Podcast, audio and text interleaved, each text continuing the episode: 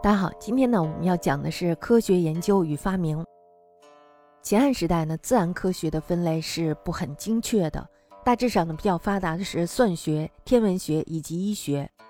汉儒呢之所以喜欢数理，是因为数理和周易有联系；北书呢是谈天文历数之学，就是因为这个，所以呢数学成为了儒者必习的课程，因而呢促使算学的研究有了非常显著的进步。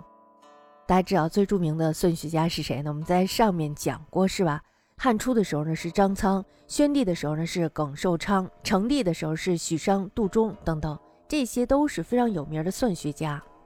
那么在哀帝的时候呢是巨儒刘歆，他呢曾经得到圆周率为三点一五四七。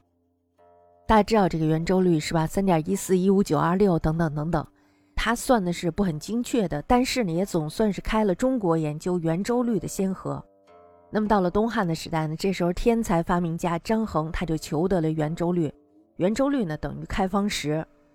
赵君清呢则用几何学的方法证明了直角三角形的勾股定律，太厉害了，是吧？像我这种不精通数学的人，听着就像天方夜谭一样。这是当时全世界的先驱。先秦时代的作品，比如说像《周髀算经》，经汉人的补充完整以后呢，仍然流行于学术界。但是呢，最能代表汉代算学成就的，首推的应该是张苍、耿寿昌、刘卫等等这帮人呢。他们创作修订了《九章算术》，《九章算术》呢后来被官学当作是课本使用。这本书的内容是非常丰富的，包括了方田章，就是用面积的方法计算各种不同的田亩。那么第二呢，就是粟米章，这是交易粮食的时候用的一种计算方式。其中呢有二元一次式的整数解法，那么第三呢就是差分章，这是按比例分配的计算方法，应用于分配税收。那么第四呢就是少广章，少广章呢就是用平方、立方，还有就是开立方的方法来计算容积方圆。第五呢就是商公章，它是用圆锥、圆柱的几何方法来计算筑城、建堤、修渠等实际工程上的问题。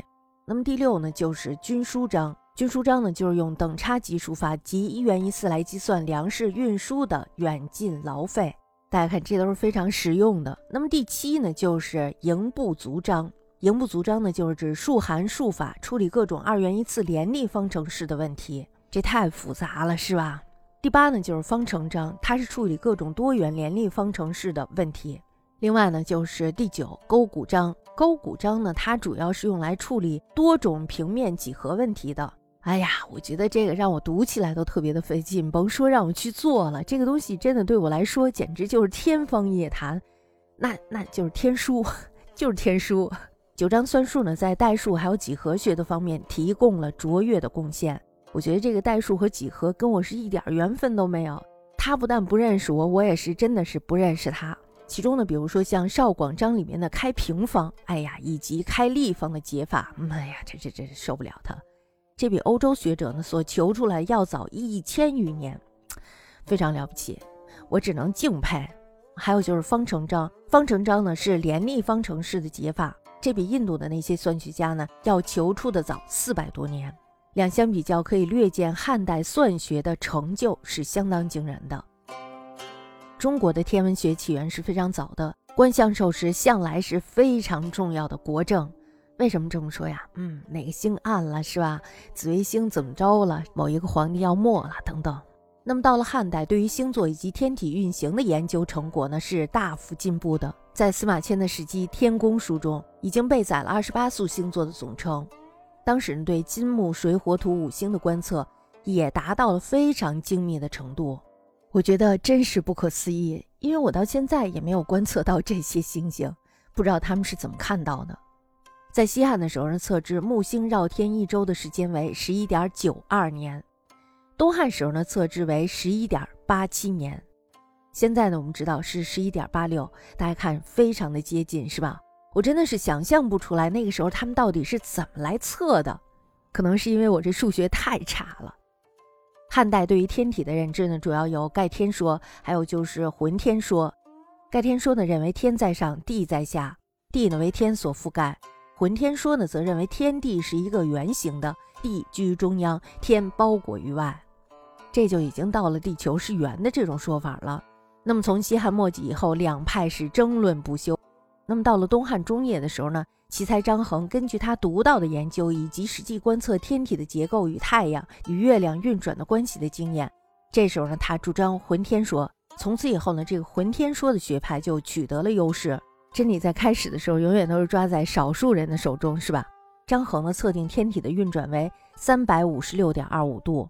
这与我们现在所测算的三百六十五点二四二二度是非常接近的，并且呢，定出了赤道、黄道与南北两极，又根据天象运转的原则，说明了夏日昼长、冬日昼短的原理。月光的成因是因为太阳所照，并且呢，绘出了中国最早的星图——星线图。这一共大小有两千五百颗星星，其中呢，长明之星有一百二十四个，经他定名之星呢有三百二十个。这是汉代天文学家在研究上的辉煌贡献。除了理论研究与实际观测的成就之外，张衡呢，他还发明了两件非常伟大的科学仪器，对于汉代盛行的天变灾异的迷信思想产生了剧烈的冲击作用。一是，在安帝元初四年，也就公元一百一十七年的时候，用铜铸成了精巧的浑天仪。这个东西呢，即便于天文观测的研究还有记录。后来呢，他又写了《浑天仪图注》以及《漏水转浑天仪注》，这说明了浑天仪的原理以及使用方法。另外一个呢，就是顺帝杨家元年，也就公元一百三十二年，他发明了后封地动仪，这是世界上最早的地动测验仪器。那么根据记载呢，非常的有效。我们在看电影的时候看过，那个嘴里的珠子掉到哪一方，那么就是哪一方要发生地震了。可惜呢，这两件古代史上最伟大的科学发明，由于迭遭丧乱，大家知道那时候毕竟是动荡的。那么在东晋以后呢，就完全的不知所踪了。现在我们看到的都只不过是模型而已。随着天文学的发展，历法呢这时候也开始飞跃的进步。汉初的时候呢，沿用的是秦历，以十月建亥为岁首，历法呢是非常粗糙的。那么在武帝的时候呢，他就命令公孙卿、胡遂、司马迁、唐都等等。根据天象实测与史官记录，要求推出精密的历法。我觉得武帝还真是干了不少的事儿呢。从此以后呢，以正月建寅为岁首，作为太阳历，这是历法史上的一大变革。成帝时呢，刘歆做了三统历，这是以一经系辞的梳理解释太初历，造成了整套的力学理论，并且呢，用它来推算古史所记载的大事的年月日。大家看，它非常的复杂，但是呢却不精确。那么到了张帝的时候，又因为太阳历不够完善，所以呢这时候就改采用更精密的四分历。那么到了灵帝时候呢，刘洪造乾象历，有推算日食月食的方法，历法呢就更加改良了。接下来我们来说一下医学。医学呢，我们知道这是与人息息相关的，所以呢它从很早的时候就有了。医学由来甚古。先秦时代呢，已经有讲病理的《黄帝内经》，以及记载诊病方术的《难经》传世。那么到了西汉初年的时候，名医敦于义，也就是仓公，他非常善于什么呀？非常的善于诊脉下药，而且呢具有神效。那么他的弟子马长、冯信、杜信、唐安都得到了他的真传，以针灸、汤药以及六不治的信条行医民间。那么在西汉末期，药学专书《神农本草经》问世了。这本书呢，它一共讲述的药材有三百六十五种，已经非常的详细了。到了东汉，经过医家的增补说明，医药学知识呢，这时候又百尺竿头更进一步。东汉时代，蔡邕所做的《本草》与扶翁所著的《真经》诊脉法，均具有非常高的医学价值。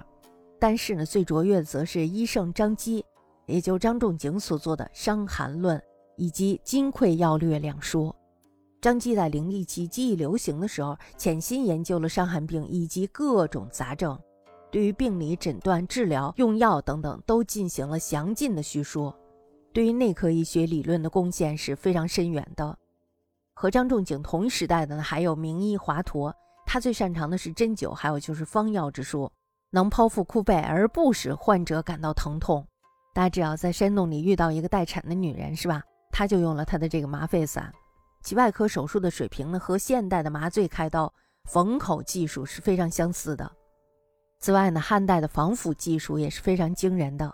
大家知道长沙马王堆西汉初年的古墓中曾经出土一具保存了两千余年没有腐烂的女尸尸体呢埋藏在白膏泥里和木炭层封闭的棺材当中。周身呢都浸泡在一种不知名的红色的防腐液剂中。